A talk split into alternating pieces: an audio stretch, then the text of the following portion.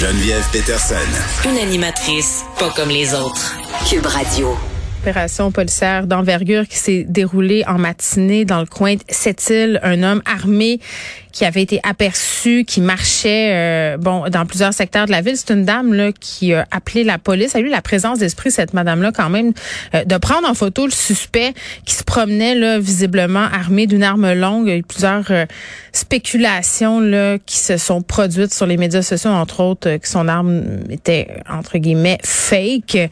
Cet homme là qui a été appréhendé par la police mais n'empêche quand il se passe des choses comme ça, on se pose quand même énormément de questions sur les déploiements policiers. On est avec André Durocher, policier à la retraite. Monsieur Durocher, bonjour.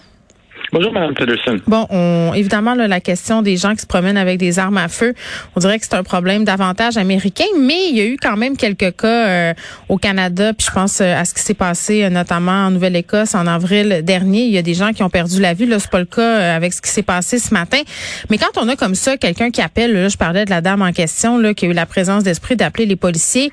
comment ça marche? Comment ça se déploie une opération comme ça dans un milieu urbain quand même, là, où il y a des maisons, où il y a des écoles? Euh, des gens qui se promènent, euh, la vie qui continue en plein jour? Oui, bien tout d'abord, euh, on salue la présence d'esprit de la dame qui vient de, justement contacter les, autorités. Mais la photo, tu sais, ça, c'était vraiment fort. Ah, c'est vraiment fort. Puis c'était un très beau geste. je la connais pas, cette dame-là, mais je salue son, son ce qu'elle a fait. Lorsqu'on va avoir des situations comme ça, la première étape va être de valider évidemment les informations. Probablement, lorsque l'appel est en trop 911, patrouilleurs ont été dépêchés, ont tenté de repérer la personne qui a téléphoné pour valider si ça semble être une personne hmm. crédible ou non. À partir du moment où ça semble être crédible, ben là, on va déployer euh, des effectifs. Premièrement, on va regarder est-ce qu'il y a des, euh, des endroits qui pourraient être vulnérables, des garderies, des écoles hmm. autour. on va essayer d'avoir le plus de détails possible concernant la personne pour être capable justement de diriger nos effectifs pour tenter de circonscrire le périmètre à l'intérieur de, laquelle la personne peut être. Ça, c'est une chose. Euh, lorsqu'on visite les écoles, ben, une des choses qui est faite, le, but, c'est toujours de retarder une, un agresseur potentiel de pas être à vue et de gagner du temps. Donc, si jamais il y avait, il voyait du monde, il entrait dans une école ou quoi que ce soit, mm. ben, le moins de personnes qui sont à vue, ben le moins elles sont à risque. c'est pour ça qu'il y a des exercices de confinement maintenant euh, dans les écoles. Et euh, un truc un peu particulier, puis je ne sais pas si c'est un hasard, mais le ministre de la Santé, Christian Dubé, était à cette île euh, ce matin. Je pense pas qu'il y ait un lien, on n'en a aucune idée à ce stade-ci. Mais est-ce que c'est un détail justement qui modifie le plan d'opération des policiers? Ce qu'ils vont faire, ils vont valider. Ben, premièrement, au moment où on se parle, probablement la personne va, être interrogée. On ne sait toujours pas, premièrement, euh, officiellement qui est la personne, mm-hmm. quelles étaient ses motivations. Est-ce que c'est quelqu'un qui a un dossier antérieur? Ça. On doit probablement aller chercher des mandats de perquisition pour perquisitionner, voir s'il y a des armes, euh, des vraies armes. Donc, au moment où on se parle et au cours des prochaines heures, il y a beaucoup de travail euh, qui va se faire. Est-ce qu'il y a un mm. lien? C'est sûr que ça va être validé. Euh, vous parlez à quelqu'un qui a déjà été garde du corps pour le père de Justin Trudeau. Oui. Donc, je sais comment ça se passe un peu dans ce genre de choses-là. On va vérifier, évidemment, compte tenu du fait que M. Dubé, probablement, c'était des gens du provincial, euh, probablement de la Sûreté du Québec, qui étaient avec lui. Oui, ils ont plus de sécurité en plus que les, les politiciens fédéraux, là, nos politiciens au Québec.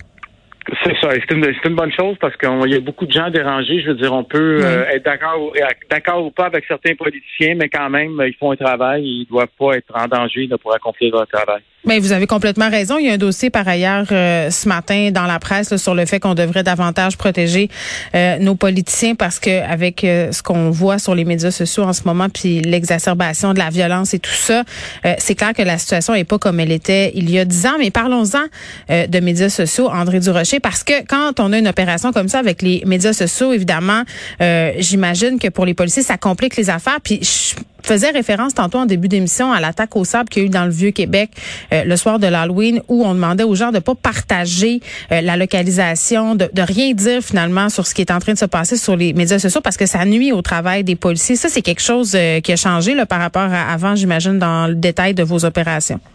Ben ça, c'est pour l'aspect négatif, mais il y a aussi un aspect positif. Par exemple, si des gens voient, le, par exemple, le ou peuvent dire qu'il y a des choses qui peuvent être dangereuses, le dire. C'est certain que pour ce qui est des, dépendants policiers, c'est pas une bonne idée, mais vous savez, on n'a qu'à penser, la Sûreté du Québec, le territoire qui couvre, évidemment, est grand. Et c'est pas tous les endroits qui ont, par exemple, un milieu urbain ou semi-urbain. Donc, quand on est en région, le fait d'avoir des médias sociaux, que tout le monde a un téléphone intelligent avec eux qui peut suivre ce qui se passe, mm. ben, ça peut avoir un avantage. On peut rejoindre la population. On peut leur dire, par exemple, faites attention. Justement, ils l'ont très bien fait ce matin au Québec en le mettant sur leur compte Twitter. Donc, c'est la preuve que ça joue un rôle très positif, les médias sociaux.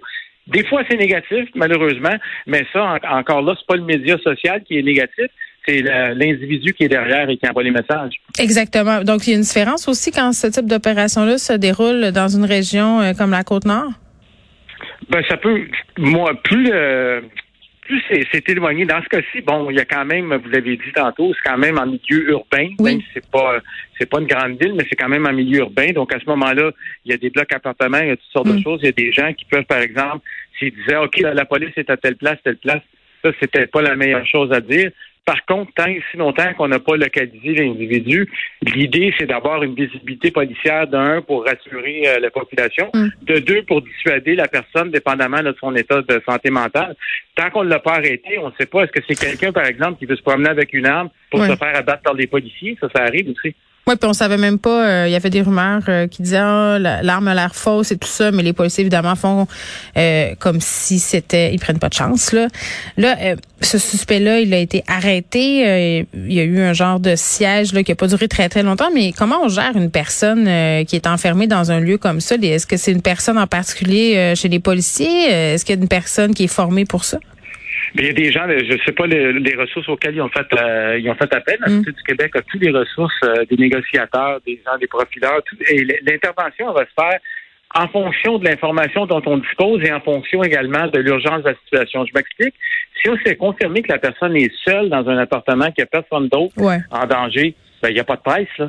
Mais s'il peut y avoir des vies en danger, ben, ça change la donne. Également, le profil psychologique de la personne, qu'est-ce qu'il a fait? Est-ce qu'il y a d'autres armes? Est-ce qu'il y a des armes enregistrées? Est-ce qu'il y a un dossier criminel, des antécédents en matière de violence, etc.? Mm. Donc, euh, il y a beaucoup d'intrants qui entrent euh, rapidement, là, et les décisions doivent se prendre également rapidement parfois. Bon, très intéressant tout ça, André Durocher. Merci. Monsieur Durocher qui est policier à la retraite. On faisait un retour sur ce qui s'est passé à cette île ce matin. Un suspect qui se promenait euh, armé dans la ville.